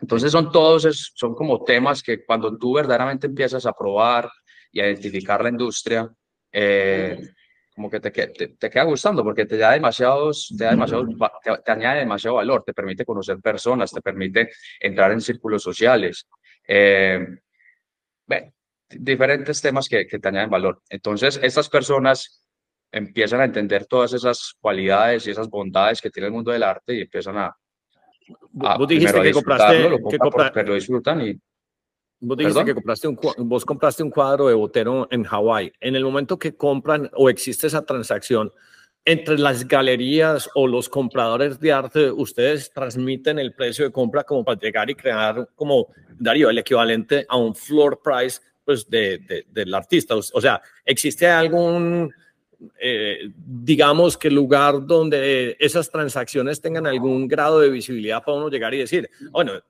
y, uno lo diría o lo pregunto pues con la ventaja que sería, o sea, acabaste de comprar un Obregón, vendiste un Obregón o un Botero y pues cada vez que va subiendo el precio, pues entonces es de interés no solo del artista si está vivo, sino todos los tenedores del, del arte que van a decir, ah, la obra está subiendo. E, e, ¿Eso existe alguna red interna donde se publique eso, donde uno la pueda conocer? No, pues actualmente no, actualmente no, pues porque generalmente los negocios en el mundo del arte son negocios muy privados. Por ejemplo, yo, el, digamos, el cuadro de Hawái se le compró directamente pues a un coleccionista y es un negocio privado. no, yo no, él no lo va a publicar y yo tampoco lo voy a publicar y, digamos que concretamente la respuesta es hoy por hoy no, no hay una... Pero entre ustedes los galeristas pues de, de alguna forma pues salen y se toman pues un pues unos traguitos en, no sé, en Nueva York, en Miami, pues sí se van conversando los precios o no. Sí, sí, a mí me llama un colega y me dice, ve, me están ofreciendo este cuadro, me están pidiendo tanto, ¿qué opinas? Y yo digo, sí, perfecto, pues vendí este la semana pasada en tanto, o me parece que está bien, pues sí, eso sí ocurre. Yo, tomando el hilo de esa pregunta, Hernán, yo no sé si la vieron y si no la han visto, se la recomiendo, la película de Amazon que se llama El último Da Vinci. Y, y si no la han visto, se las sugiero que la vean. Y es que aparece de esas cosas así raras, aparece un Da Vinci que no estaba registrado. Y obviamente, pues, obviamente, pues es un, es un Da Vinci. ¿Han tenido alguna situación de esas en donde de eso que se fueron por algún lado, algún rincón y vieron algo como, hey, esto, esto, esto es de este artista y lo tomaron a muy buen precio, lo vendieron? ¿Tuvieron alguna experiencia de esas? Sí, eso, eso pasa, eso pasa eh, y ha pasado, no es tan común como la gente cree que... ¿De, qué artista? vamos a mi casa a ver yo qué tengo. Pero digamos, hace como siete años, mi padre estaba en una finca incluso aquí en Antioquia y un amigo de él, eh, de medios, de recursos, eh, tenía un tapete tirado ahí como en una bodega. Y le está, mi papá estaba viendo otras obras de Obregón y eso pues sí sabían que, quiénes eran los artistas, estaba negociando ciertas cosas para comprar. Y vio un tapete tirado, arrumado, y papá le dijo, ve, ¿y eso, ¿y eso qué? No, eso es un tapete, se lo no sé, pues no sabía el señor qué, qué tenía. Eh, mi papá dijo, eh, estirémoslo, revisémoslo. Y era un, un tapete de una artista, una maestra colombiana que tiene 91 años, nació en 1932, que se llama Olga de Amaral. Y esa señora se ha valorizado demasiado, pues hoy por hoy esa pieza puede ser una pieza de 400, 500 mil dólares. Eh, en las últimas en los últimos 15 años los precios de esa señora se han cuadruplicado aproximadamente. Y en una ocasión también pasó que... Pero entonces, finalmente, ¿tu papá compró eso o no? Sí, sí lo compró, pero, pero le dijo al cliente que era. Pues le dijo al dueño, o me imagino que por ser amigo conocido le dijo, hey, es, es, es, esto. Exacto, te puedo pagar tanto. No, eso sí lo hacemos. Esto vale tanto. Obviamente pagamos, nosotros somos compradores transitorios, entonces pagamos un poquito por debajo del mercado. Eh, pero se hizo el negocio y nos quedamos con la pieza y ya la pieza pues se vendió. Pero hace poco, por ejemplo, nos pasó el primer negocio que mi hermano Santi y yo hicimos era que el, un museo en Nueva Jersey tenía una obra de un maestro colombiano que se llama Enrique Grau. Eh, este artista, iniciando su carrera por allá, pues, o digamos en la década de los 70, en los 80, se comercializaron varias obras internacionalmente. Este museo compró la obra de él pero el mercado del artista, digamos que eh, es importante en Colombia, en el exterior no tiene casi demanda, ese artista específicamente. Entonces tenían una obra, un óleo sobre lienzo de un metro cuarenta por un metro aproximadamente, era una pieza de más o menos de 100 a 150 mil dólares dependiendo. Y la vimos eh, dentro de las cosas que tenían para la venta, preguntamos el precio, me dijo, no, ¿cuánto nos, nos ofrecen? Y le dijimos, no, pues cuánto vale y le pusieron un precio ahí, terminamos comprando la pieza en 18 mil dólares y a los tres meses se vendió en 100 mil. Entonces, a eso también hay veces pasa. Pero la verdad es que es muy difícil eso. Y, y pasa muchas veces con, con, incluso con personas que tienen colecciones. O sea, la gente cree que uno comprándole a la persona que está apretada con dinero, hay veces consigue buenas oportunidades. La verdad es muy difícil. Muchas veces ocurre más afuera cuando son colecciones muy importantes y digamos las obras que a uno le interesan son como el sobradito, como las, las migajas, pues, o sea, por ejemplo, este museo es un museo importante, Enrique Grau, ni sabía, pues, o sea, ellos mismos habían dejado de experimentar la obra de Grau por muchas décadas, entonces ya básicamente era como, ven, cómpreme lo que, lo que quiera pagar, básicamente. Interesante. Vos, vos estaban mencionando películas eh, de arte, pues sí, esta no la había visto, pero creo que la mejor película que hay de arte se llama Mi obra maestra, que es una película argentina, eh, además que es muy graciosa, pues es buenísima, pero digamos que el ángulo de la película, pues no es el spoiler, pues, pero eh, simulan la muerte del artista. Del artista. Para que crezca el valor de la obra. Uno podría decir, después de que se murió Botero, eh, cuántos X o qué porcentaje usualmente cuando es un buen artista es, el múltiplo después que cuando muere. Y, y, entre otras, una de las razones por la que esto pasa, pues es, si nos volvemos a mirar, por ejemplo, Bitcoin y todos estos, es por el elemento finito, pues cuando hay escasez, obviamente va a subir el precio. Eh, pero ustedes han logrado o en los años han podido identificar, este es el múltiplo y entonces cuando, cuando alguien ya está llegando a los 70, 80, 90, ustedes empiezan a comprar todo lo que hay posible ahí o, o, o tampoco son así como de digamos que... Eso no siempre pasa, eso no siempre pasa. Que se mueran o qué. no, no, que se valoricen las obras. Eso solamente pasa con artistas verdaderamente, digamos, importantes. O es que las personas creen que un artista se muere y ya se valoriza. Y la verdad, para que un artista se, se siga valorizando, tiene que tener un state, una entidad detrás, un grupo, básicamente, que siga trabajando. Entonces, por ejemplo, en el caso de Botero, digamos, el, el maestro falleció y en los, yo me acuerdo que en la radio salió, no, inmediatamente el maestro falleció y ya las obras se valorizaron un 30%. Eso no es, eso no es, eso no es, no sé de dónde sale ese número porque no es fácil determinarlo, porque hay obras que probablemente se han valorizado más y se han vendido por más, y hay otras que de pronto no se han valorizado, porque cada negocio en el mundo del arte es un negocio distinto, especialmente cuando estamos hablando de un mercado tan dinámico como el del maestro, pero adicionalmente donde el, es ya, digamos, un mercado de mercado secundario, es decir, de reventas, de coleccionistas que compraron en el pasado y ya están, ya están vendiendo. Pero, pero en la matemática sí se podría aplicar. Si uno coge 10, importantes artistas que se han muerto, en, no sé, en los últimos 50 años, uno sí puede llegar de algo, digamos que a ojo de buen cubero, uno llegaría a decir, el múltiplo es de tanto, o no, o es, o eh, no solo la función es... Eh, eh, porque se murió, sino también pues porque no sé cuántas obras, creo, mil, mil, mil, mil obras, 500 obras, me, supongo que tendría que ver como en, función de, de, pues de, de esa variable. pero entonces, si, si tú estás escogiendo esos 10 artistas al azar y a dedo, pues vas a escoger posiblemente los artistas que más se han valorizado después de su muerte, entonces también estás como influenciando la estadística. Entonces no sé si sea completamente, porque hay otros artistas que básicamente fallecieron y cuando fallecieron el, no tenían, digamos, un buen legado eh, un buen state, un buen equipo de trabajo conformado, no dejaron obra, murieron súbitamente, entonces no tenían obra para seguir haciendo exposiciones, para seguir su legado. Entonces la gente pudo, digamos, irlos olvidando lentamente porque no se siguió mostrando la obra de ellos. Entonces eso también puede ocurrir, pero, pero entonces en tu estadística solamente estarías mostrando los 10 artistas que más se han valorizado después de su muerte, los múltiplos serían altísimos y sería una belleza el negocio, pero estamos básicamente siendo un poquito injustos con las personas que están recibiendo esa estadística porque no estamos contando la verdad completa. Sí, no, no todas las colecciones, o sea, no todas las obras de por ser potero se valorizan igual, ¿cierto? O sea, se valorizarán unas y otras perderán valor o valdrán menos o menos. No, no, no, yo no digo que pierda, yo creo que, que, que en realidad la obra del mercado del maestro Botero toda está al alza.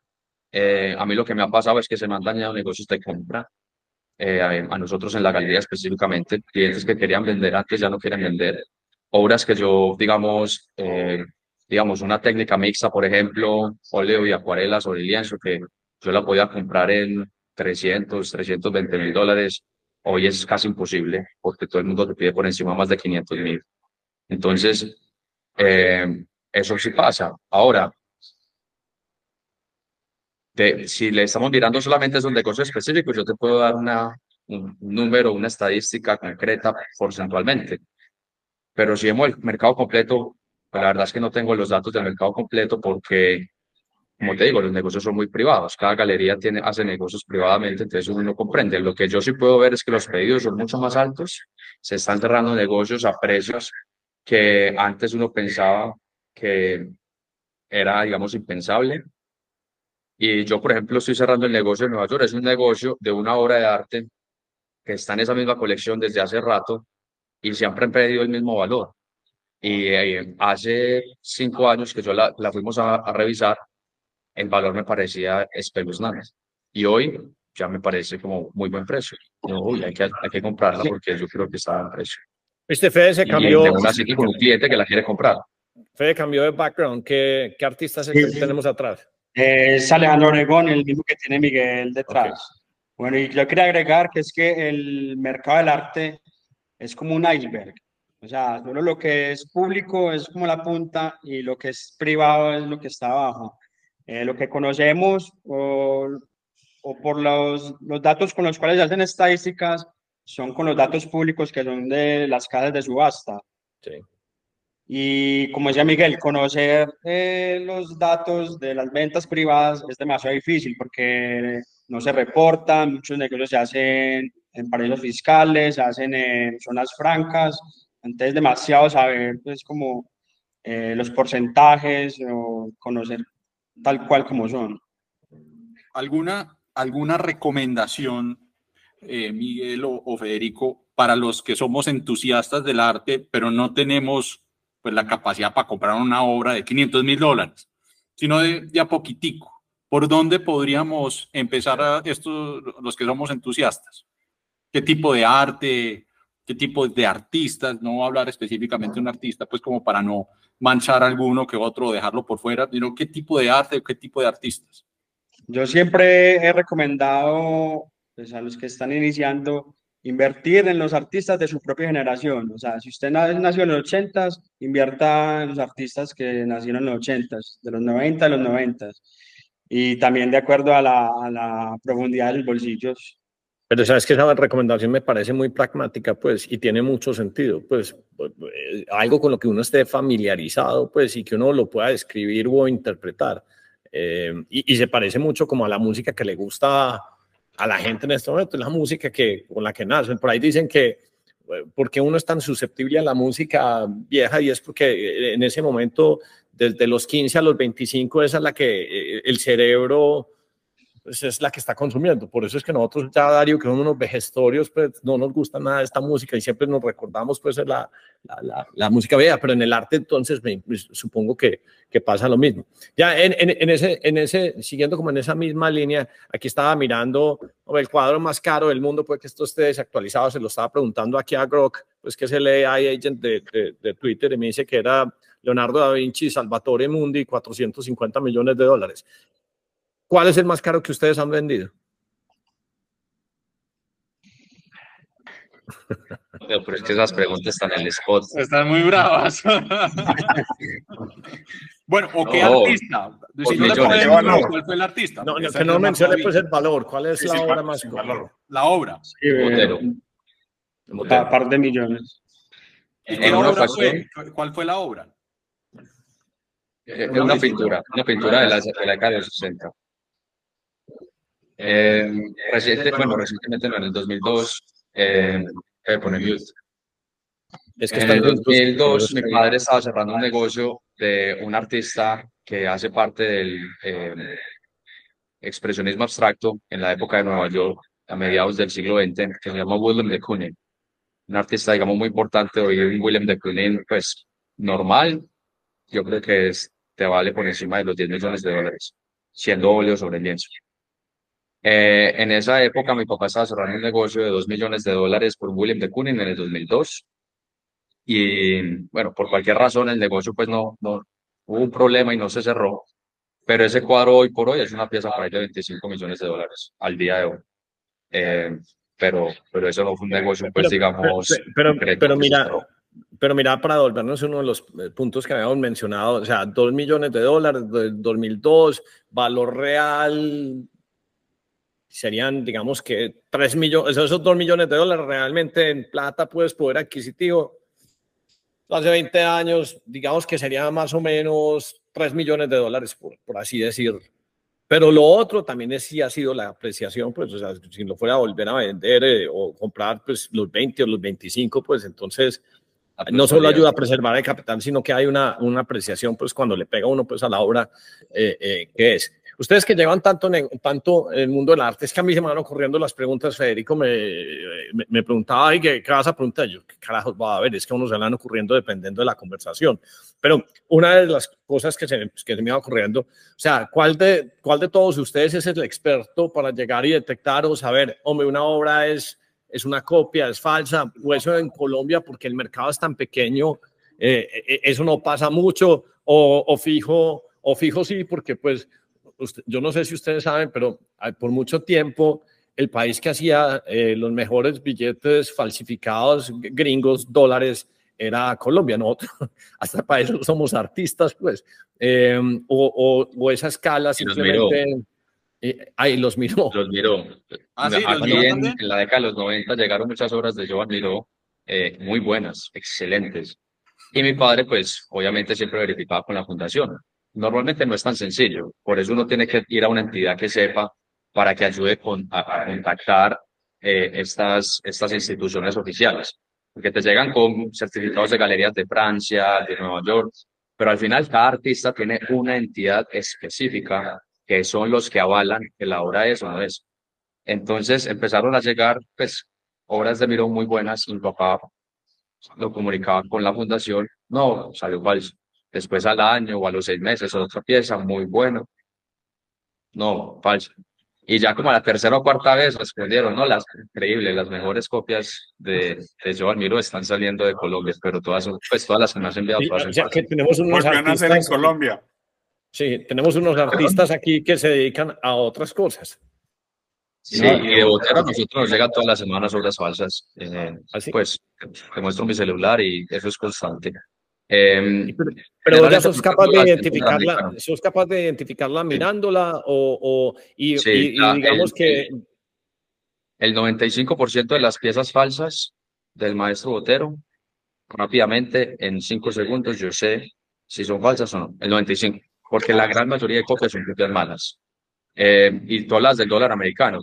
Eh, escuché yo que las personas que identifican, digamos, la autenticidad de los dólares americanos no los ponían a ver réplicas, los ponían a estudiar el original, de tal manera que cuando llegara una copia dijeran, ay, escucha, algo está mal, no me gusta, no sé qué es, pero, pero no es el original, porque lo estudian también, que cuando llegan algo que no es, de una saben. Entonces, en el caso del maestro Botero, la pincelada, las obras, el trabajo de perspectiva de la composición, eh, la luz, son, pues, o sea, muchas, es como la gran mayoría, el 95%, pues, cuando tú ves boteros todos los días, tú dices, no, aquí hay algo en la pincelada que me gusta. Eh, pero, eso es un servicio que presta la, la, galería, o sea, validación de, de, arte. Llega la gente diciendo, necesito saber si, si esto es correcto o no, y ustedes obviamente hacen su trabajo y cobran por ello. Sí, sí, y, pero tiene un costo. claro, claro, Dependiendo de la obra, dependiendo del artista, tiene un costo, pero sí. Pero no de todos los artistas, o sea, no de cualquier artista, de artistas específicos. Es correcto, los artistas que la galería trabaja. Por ejemplo, a, a, mí me traen un Picasso, la gran mayoría de Picassos que hay en Colombia son falsos, o sea, prácticamente el 99%. Eh, nos traen un Picasso, nosotros no somos los expertos, pero más o menos no, no vamos a, a decir somos expertos y te ayudamos, no, decimos, no somos expertos en la obra del maestro Pablo Picasso, pero si llega una obra que uno mismo siente curiosidad y piensa que sí lo es, pues hacemos el trabajo de consultar con, con la familia de Picasso, eh, eh, consultar el Cervos, eh, o sea, todo. Hacemos toda la investigación, pero la gran mayoría que nos llegan uno sabe rápidamente que no son, entonces ni siquiera le presta atención. Y adicionalmente, simplemente decimos que no somos la entidad avalada y que, que no es con nosotros, porque es la realidad. Pero, pero, pero les han metido goles, o sea, han tenido uy, metimos las patas con esta obra, nos metieron este gol? En 42 años, mi papá ha comprado dos obras eh, falsas, que nada más, en 42 años. Y esas obras, pues básicamente se han destruido, nunca han salido eh, No, eso iba a preguntar, si son falsas, la destruyen, pues. Toda obra, como todo billete falso, se rompe. Sí, pues nosotros, pues en realidad no pasa pues mucho, pero por ejemplo, y en, y en diferentes países la ley, la ley es distinta. Por ejemplo, eh, digamos, un Wilfredo Lam, la entidad avalada está en París. Entonces, para que a ti te emitan un certificado, tienes que enviar la obra a París. En París, por ley, si una obra es falsa, eh, la entidad tiene la, la, la potestad de quemarla, de dañarla. Entonces, tú envías el LAM, digamos, a París y si es falso te lo queman, pero por ley pueden hacerlo. Entonces, ciertos países, por ejemplo, Estados Unidos no tiene eso. En Estados Unidos la puede comisar el FBI, pero no pueden destruirla. Ustedes cuando alguien llega y compra una obra como lo que veíamos de Zair o estos obregones que tienen, ¿ustedes eh, le recomiendan a la gente asegurarla, no asegurarla? Eh, sí, la gran mayoría de personas las aseguran. Las aseguran dentro del seguro general pues de la propiedad, sí. como un activo más de la propiedad. A través de Sura, eso es muy común, sí. Y, y, y, te voy a hacer otra. Eh, pues arte robado, que uno, pues en, en, Colombia si entra una banda apartamentera, pues eso van por joyas y de pronto computadores, pero arte no es algo muy común, ¿cierto? Es muy mal negocio robar arte porque el arte, primero, la industria del arte es muy pequeña, las obras son muy limitadas. Comercializar una obra de arte, pues, si no tienes la experticia, si no tienes la documentación, si no tienes el nombre, eh, si no tienes la credibilidad, nadie te la compra. Entonces, eh, la verdad, eh, la verdad eso no, eso no ocurre. Nosotros tenemos, pues, obviamente a través de las décadas, historias de amigos que por cualquier razón, eh, apartamenteros han entrado, digamos, a, la casa o, al apartamento o a la finca y se han llevado cosas y nunca se han llevado las obras de arte. Porque la verdad es que es un, es un hueso, o sea, es un encarte para una persona de esas comercializar un, un, una, una obra de arte. O sea, es muy difícil, es complicadísimo. Pero pues como estrategia de escasez puede ser interesante. La Mona Lisa se la robaron y nadie le paraba bolas a eso hasta que se la robaron. Bueno, eso es mercadeo. No, no es tema de escasez, sino mercadeo, pero eso es otro, es como otro tema.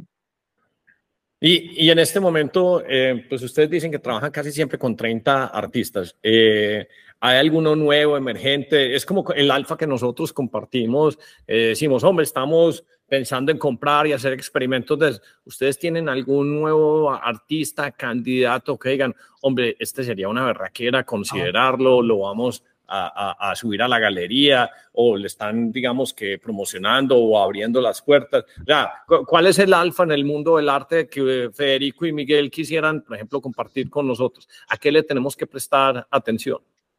Bueno, primero que todo, nosotros cuando creemos que un artista tiene ese potencial, nosotros mismos, o sea, lo estamos diciendo no por mera opinión, sino porque nosotros mismos creemos tanto que estamos ahí invertidos y apoyando incluso la carrera. Entonces, por ejemplo, dos ejemplos. Hay un artista que, en el, del cual realizaremos una exposición el, este año en abril-mayo, que se llama Ariel Cabrera.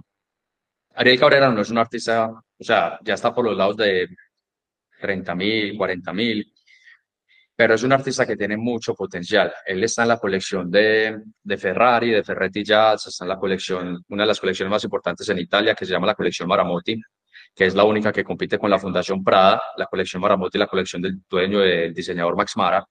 Eh, está en esa colección, en, está en la colección de Beth in the Woody, que es una judía billonaria eh, que tiene una colección que se llama The Bunker en West Palm Beach, eh, que tiene más de 10.000 obras, está en esa colección. Ella hace parte del Board of Directors del Whitney Museum y entonces ya del Whitney Museum han estado visitando a Ariel para, para posiblemente adquirir obra. Pero el punto es que él está entrando en colecciones muy importantes. Está la colección de Jorge Pérez, eh, tanto personal como del Museo First Museum, pero tienen decenas, pues tienen muchas obras de él. El punto es que este artista es joven, y tiene una trayectoria y está creciendo y la verdad tiene mucho futuro. Vamos a realizar la exposición de él en mayo. Eh, es un artista que yo, la verdad, personalmente eh, eh, me, me, interesa mucho y, y, incluso estoy tratando de negociar con mi papá una, una ahorita. otro artista que se viene, que viene y, Perdóname, Miguel, y, tenés, y tenés para mostrar, porque es que bacano mencionarlo, pero que, que de pronto ah, Miguel o Fede de pronto nos muestre, sí nos muestra. y mientras tanto les voy contando de otro artista. Sí, sí, porque se llama chévere verlos pues también que no conocemos. Sí. El, ya les cuento el otro. Dale, tranquilo, sigue, Bueno, el otro artista, el otro artista se llama Javier Caraballo. Javier Caraballo es de Barranquilla. Hace 6, 7 años los cuadros de Javier Caraballo estaban por los lados de 3 a 9 millones de pesos, dependiendo del formato. Eh, la galería firmó un contrato de exclusividad con él en el 2021. Empezamos a dar una mensualidad y a comprar toda su obra. Empezamos a llevarlos a ferias internacionales. Cerramos una exposición de él en, en Singapur. Ahorita se está cerrando una, pues, en de comunicaciones para hacer una exposición en San Salvador de él, una exposición en Panamá, una exposición en Hong Kong y para llevarlo a una feria en India Eh, y bueno, a, raíz de eso y de todo lo que ha venido pasando, la exposición aquí en la galería, la demanda ha subido, los precios también han subido, se ha dolarizado porque ha, estado, ha sido demandado en diferentes mercados y esas obras de, de Javier Caraballo hoy están por los lados de, de 10 mil a 18 mil dólares dependiendo del formato. Y hace cinco años estaban por los lados de 3 a 9 millones. Entonces, eh, es eso. Y, y la verdad es que tiene, tiene potencial de crecimiento, mucho potencial porque se está, está siendo demandado en diferentes mercados en Asia y y en, y en bueno, y aquí en, en, en, Latinoamérica. Entonces, básicamente eso es lo que uno busca.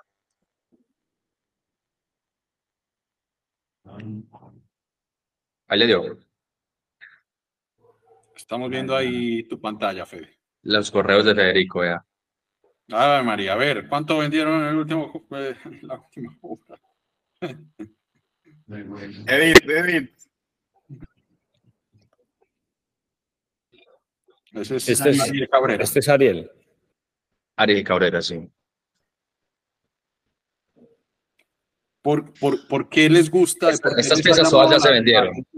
Eh, esas tres piezas, por ejemplo, que viste, ya se vendieron. Se vendieron ahorita en diciembre en la feria de, de Miami.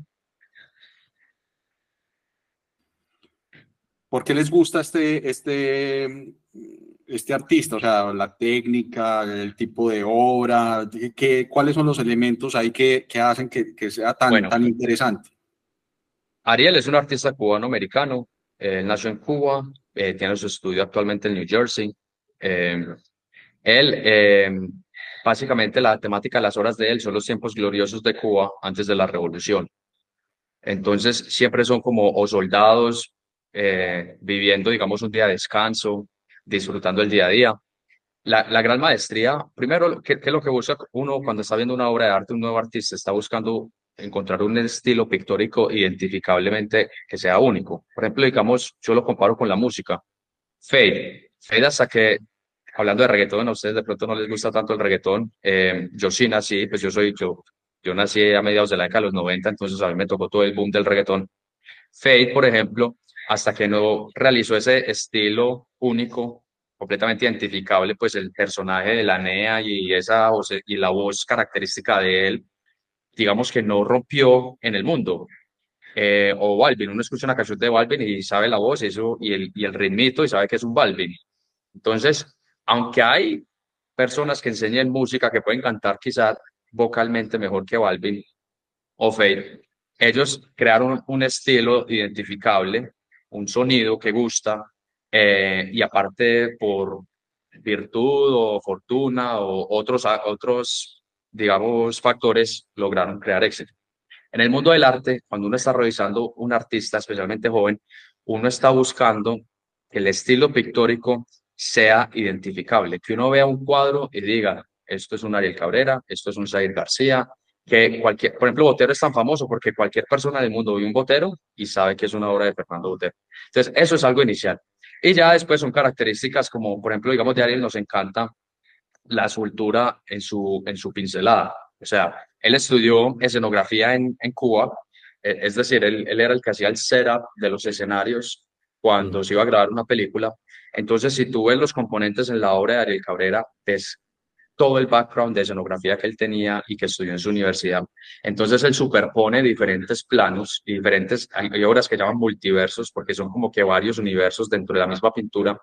Tiene una gran maestría a la hora de manejar la pincelada porque es muy suelta, muy libre, pero adicionalmente tiene un excelente trabajo de la perspectiva y la profundidad.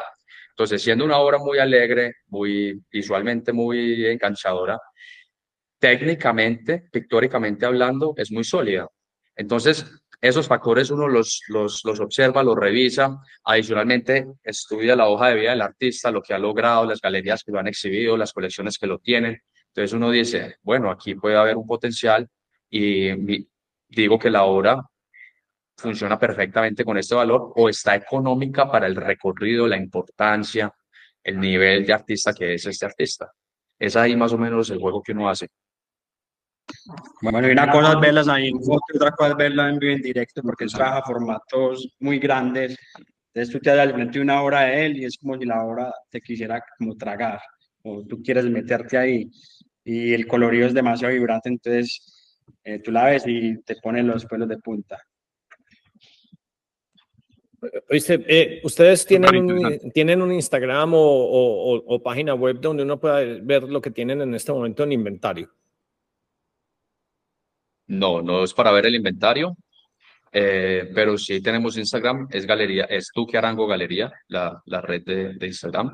Eh, y no vas a ver el inventario disponible, pero vas a ver el tipo de artistas que manejamos y cosas muy actuales pues de la galería, eso sí lo vas a, lo vas a poder ver. Ya cuando quieres, eh, digamos, el inventario disponible, debes como dirigirte ya a cada uno de nosotros y ya te compartimos como un private view donde puedes verlo, el inventario actual del artista. le, haces a uno un tour pues por la galería. Sí, también. Eh, o sea, ustedes pues son líderes aquí en Medellín, en Bogotá, ¿cuál es como la más grande de...? Somos casi pues eh, líderes en Medellín, pero también pues somos de las galerías más importantes de Colombia. Y de Latinoamérica. Y de Latinoamérica, qué chévere.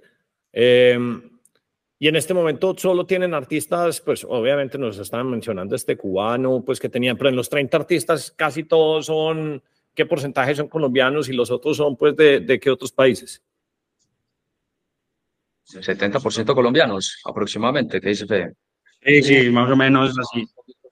¿Y, y, y cómo es? 60, 60, 40 y el resto están entre Cuba, que tenemos tres artistas cubanos representados muy importantes, eh, Ecuador, Venezuela y Perú.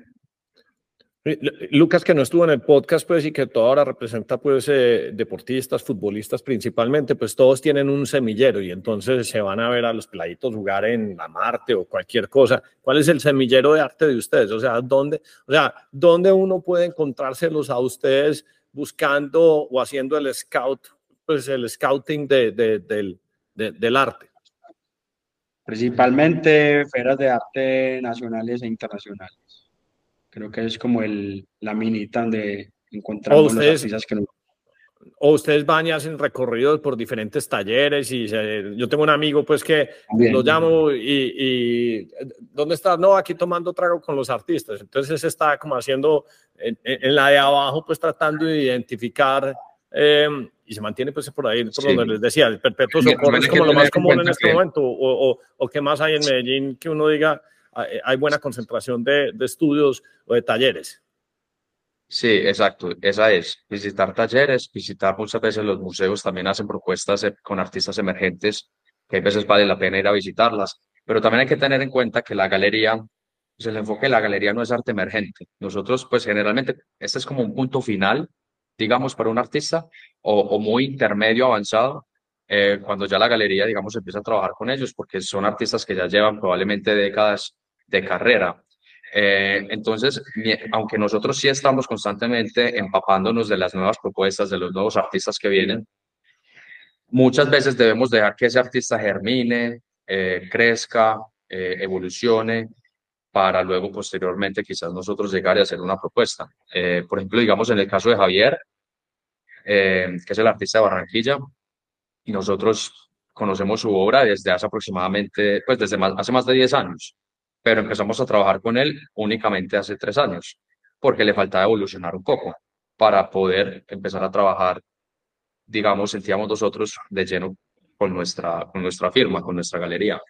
Entonces, ese es, ese es como el tema, pero sí, museos, ferias de arte y también directamente los estudios. O sea, un poquito más, de, tiene que estar más curado. Aquí el gordo no puede llegar y decir, ve, yo quiero ser artista, ayúdame con los de Duque Arango, que quiero publicar mi obra.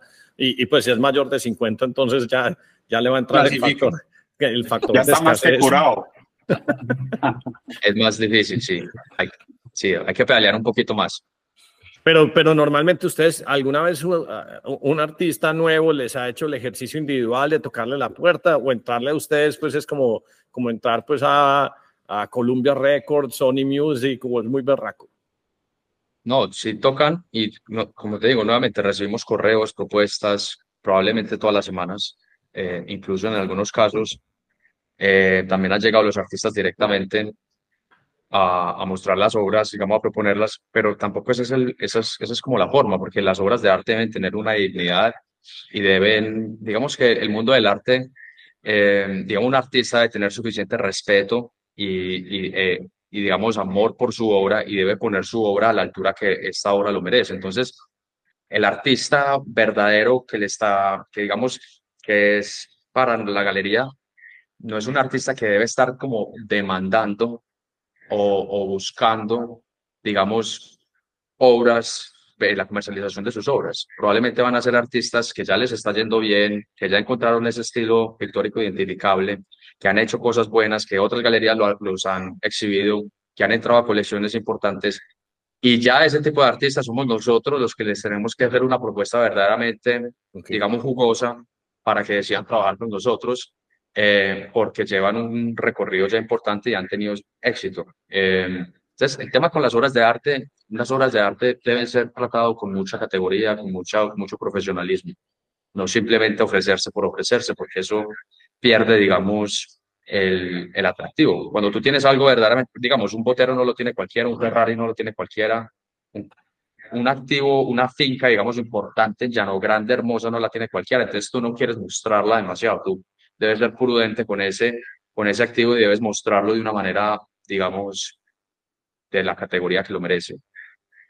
Bueno, mi última pregunta ya que tiene que ver con tecnología, Darío, ya para que vayamos cerrando, es, es habíamos mencionado lo de Masterworks, eh, que es básicamente la posibilidad de vender arte fraccionado. ¿Alguna de las obras de ustedes han considerado o la han fraccionado o, o ustedes creen que eso es muy complejo y es un negocio muy difícil. Y para explicar un poquito, pues, qué es Masterworks, es básicamente, no sé, ellos tienen dos obregones por detrás y entonces Masterworks lo que dice, usted quiere ser dueño, no sé, eso puede valer 500, 300 mil dólares, un millón, no tengo ni idea, pero uno podría ser, si cree en la obra, uno podría ser dueño de un 5% de esa obra, te entregan el certificado, lo haces por internet. ¿Ustedes alguna vez han participado en el negocio o han invertido ustedes en, fracciones de arte o han fraccionado obras de algún artista de ustedes? No, eh, nosotros nunca hemos comercializado el Masterworks, conozco la plataforma, eh, nosotros nunca, pues personalmente no lo hemos hecho, no nos interesa, preferimos comercializar la pieza directamente, tampoco vendemos parte, pues porcentajes de, un cuadro o, o de una escultura.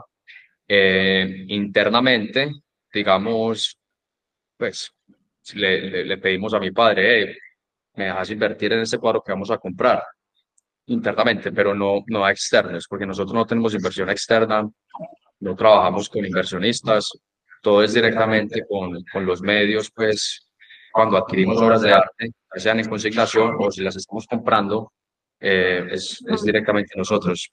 Nosotros somos de pronto más, más tradicionales en ese sentido y tratamos de llegarle directamente al cliente final está muy bien. Sí, porque ya hacer un, una obra fraccionada ya requiere tecnología y un equipo más robusto, digamos, que esté pendiente de esas cosas. Y no, no es de nuestro interés todavía, pues, como fraccionar obras para ofrecer al público algo así. Pero si uno tuviera, pues, ahorita, pues, con, eh, pues, Botero y, y, pues, si ustedes tuvieran una obra muy Él está hablando de la aplicación, él está hablando de Masterworks. Él está hablando de más Si tuviera una obra muy, muy significativa. llevar la obra y ellos sí, analizan y se encargan de todo el tema tecnológico. Pero no, la verdad es que cuando, nuevamente te digo, cuando tú estás en poder de una buena obra de arte, estás en poder de muchas cosas. Y esa obra de arte me va a permitir, o al menos creo yo, llegarle a una persona que quizás no conozco, que es una obra verdaderamente especial. Entonces, si yo puedo tener esa pieza en mi poder, prefiero yo llegarle al cliente final y no simplemente depender de este tercero que es Masterworks para comercializar mis obras. O sea, yo confío suficientemente en mis capacidades para comercializar la obra y sé lo que tengo. Entonces, prefiero que esa obra que es especial me permita llegar a ese coleccionista importante en donde se encuentre, en donde sea que se encuentre, en cualquier parte del mundo que se encuentre, para ganarme, digamos, un nuevo cliente. Eh, y no depender de, de Masterworks para comercializar mis obras, porque en el momento que pues no, prefiero ser más independiente. Esa es la respuesta. No, no, eh, válido. Yo, yo tengo una última pregunta y es, eh, pues, desde el desconocimiento, obviamente, y nos escuchan, ya nos empiezan a escuchar personas de, de afuera de, de, Medellín y de Colombia y que van a estar interesados en conocer a Medellín. La galería está abierta a público, es decir, yo podría planear visitar la galería o hay que pedir una cita anticipada. ¿Cómo, cómo es eso un poquito? ¿Y dónde está, obviamente, dónde está ubicada la galería? Al frente del Click Clack. Bueno, eso eh, es no se el barrio del poblado, para la gente que no conoce, el barrio del poblado, ¿en qué dirección exactamente? Bueno, eh, primero que todo tenemos dos ubicaciones, tenemos dos locaciones. Eh, aquí donde estamos actualmente, que es Galería Duque Arango, que es la sede más antigua.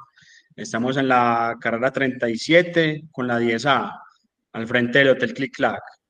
Y la segunda locación, que es Duque Arango Contemporáneo, estamos, que es un poco más visible, que queda en la carrera 34 con calle 10 en toda la esquina. Seguramente eh, la gente nos conoce más por ese punto.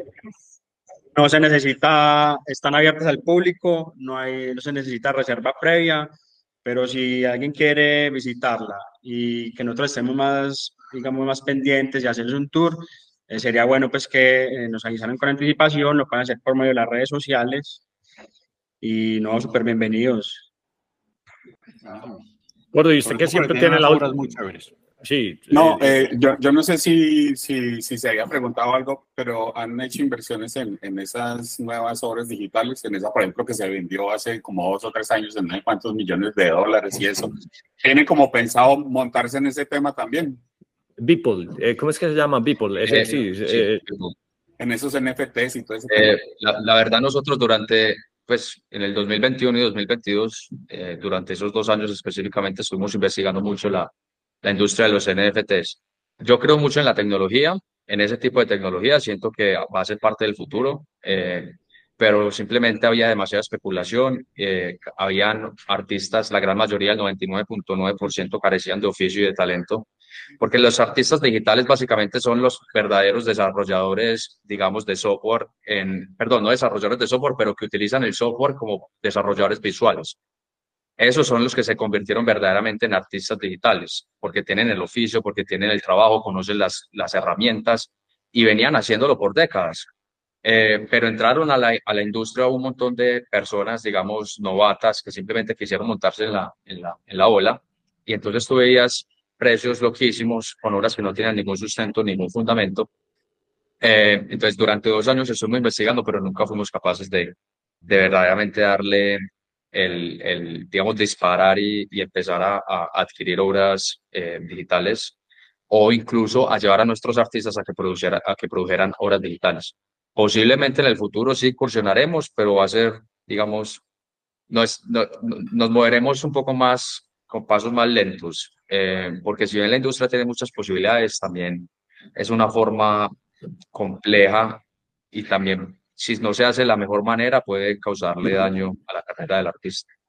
Eso que está diciendo eh, Miguel eh, tiene toda la razón. Eh, la tecnología, una de las cosas que permite es que aumenta pues el potencial de distribución y entonces al aumentar la distribución pues simplemente hay mucho más ruido. Aquí básicamente lo que les estoy mostrando es esta plataforma que se llama Drip House y esto me llegan cosas gratis todos los días porque alguien se inventó un formato donde uno puede comprimir los NFTs, eso se llama CNFTs. Y entonces hay una gente que está haciendo unas cosas interesantes. Aquí estoy tratando pues de poder entrar aquí como para mostrarles. Eh, y, y hay, hay, unos que, que, me han dado como mucha curiosidad. Entonces voy a mostrar cosas que me han mandado a mí. Eh, entonces aquí voy a mirar netamente eh, artístico, Hernán. Sí, esto es una plataforma simplemente para distribuir artes. Espérate que tengo que sacar esto aquí donde eh, si le hago clic a este jueguito, pues entonces me dicen cuál es el tipo de obra. Y tengo que tengo por lo menos 500 vainas de estas eh, regaladas. Eh, ¿Será que es que no me deja ver porque, ah, bueno, tengo que hacer claim aquí esto.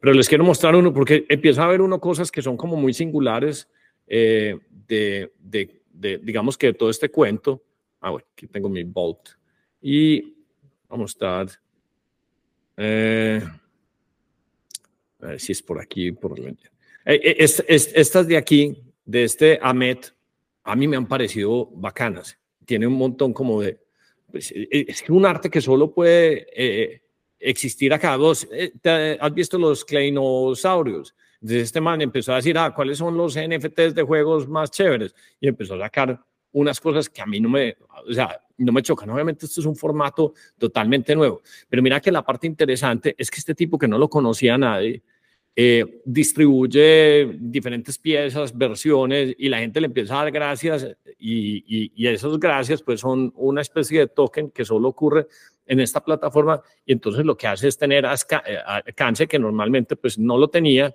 y, y, obviamente hay un montón de cosas que son basura, pues hay otro que me gusta mucho que se llama, creo que, eh, The Poet, que creo que es el artista que más ha distribuido y es, tiene unos formatos como muy curiosos, pero yo no me voy a poner a decir que si son buenos o no son buenos, pero lo que me interesa pues es la, la, la, la distribución. Entonces, al hacer el NFT acá, entonces tiene 120 mil suscriptores que ya lo siguen y que lo están conociendo. Entonces, pues simplemente se las quería mostrar ahí, pues como porque experimentaran como... Es un termómetro interesante para, para ver si el artista es, eh, eh, pues va teniendo escalabilidad, interés, eh, pues posicionamiento. Es un termómetro muy bueno.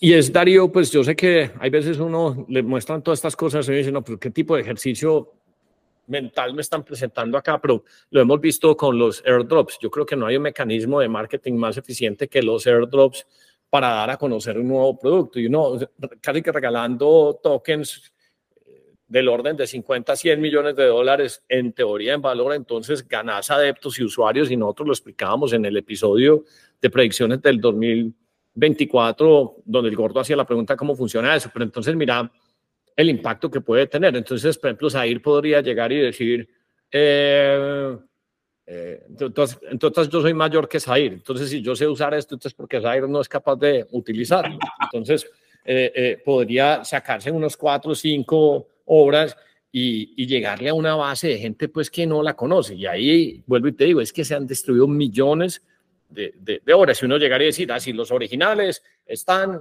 Duque, Duque Arango, venga y los conozca. Entonces, empezar a tener visibilidad en, pues en, en Dubái, en Singapur, en donde esté toda esta gente concentrada. Entonces siempre me gusta pues como esa mezcla y esa conexión pues como de dos mundos. Ya este un, un mundo de la galería donde tenemos obras importantes, física, 30 artistas, donde tenemos Obregones, Boteros, Zaire, eh, eh, eh, nuevos, nuevos, Guayasamín también lo mencionaron, donde tenés unas cosas muy chéveres, pero que uno puede empezar a hacer como el matrimonio. Además, pues lo otro que es bien, bien importante es que tienen pues cinco segunda generación, todos trabajando en, en el negocio, que, que, pues que mira cómo debe ser de chévere el negocio, que hasta la, o sea, la segunda generación están todos involucrados ahí.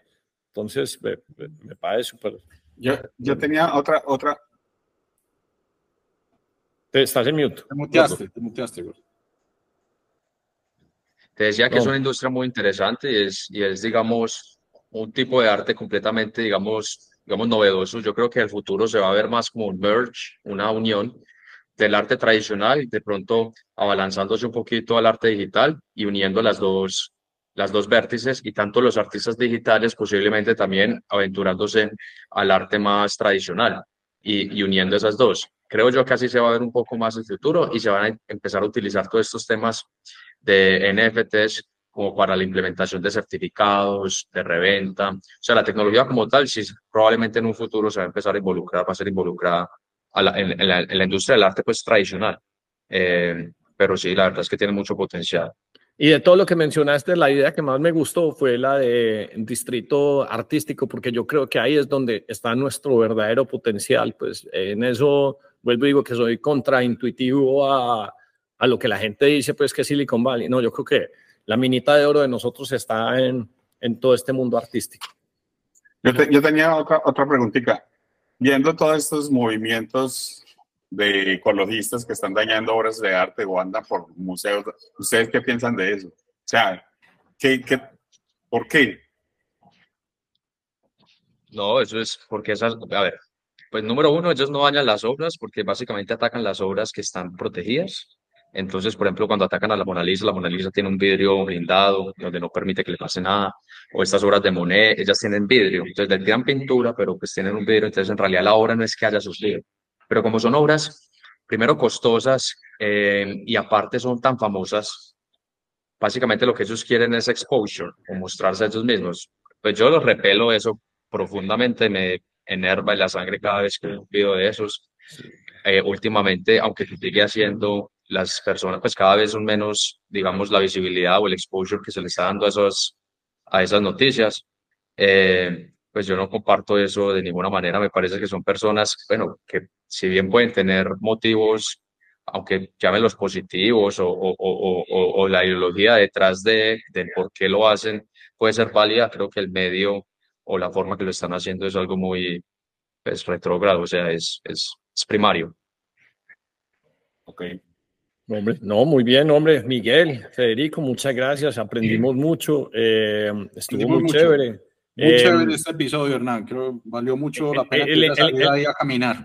Eh, Duque Arango Galería es el Instagram. O igual ahorita ustedes nos, nos pasan por las redes sociales por el interno. Que estamos en Instagram, en TikTok, como las como dos principales redes que más actualizamos y más contenido tienen. Estamos como Duque Arango Galería. Buenísimo. No, listo, muchachos. Felicitaciones. Bueno, Hernán, a todos ustedes, muchas gracias por, por Darío, Gordo, muchas gracias. Súper, súper. mucho hoy. Muchas gracias. Bueno, un paréntesis ya que aquí acabemos si tienen la grabación. Yo quería ya, pedirles ya, ya,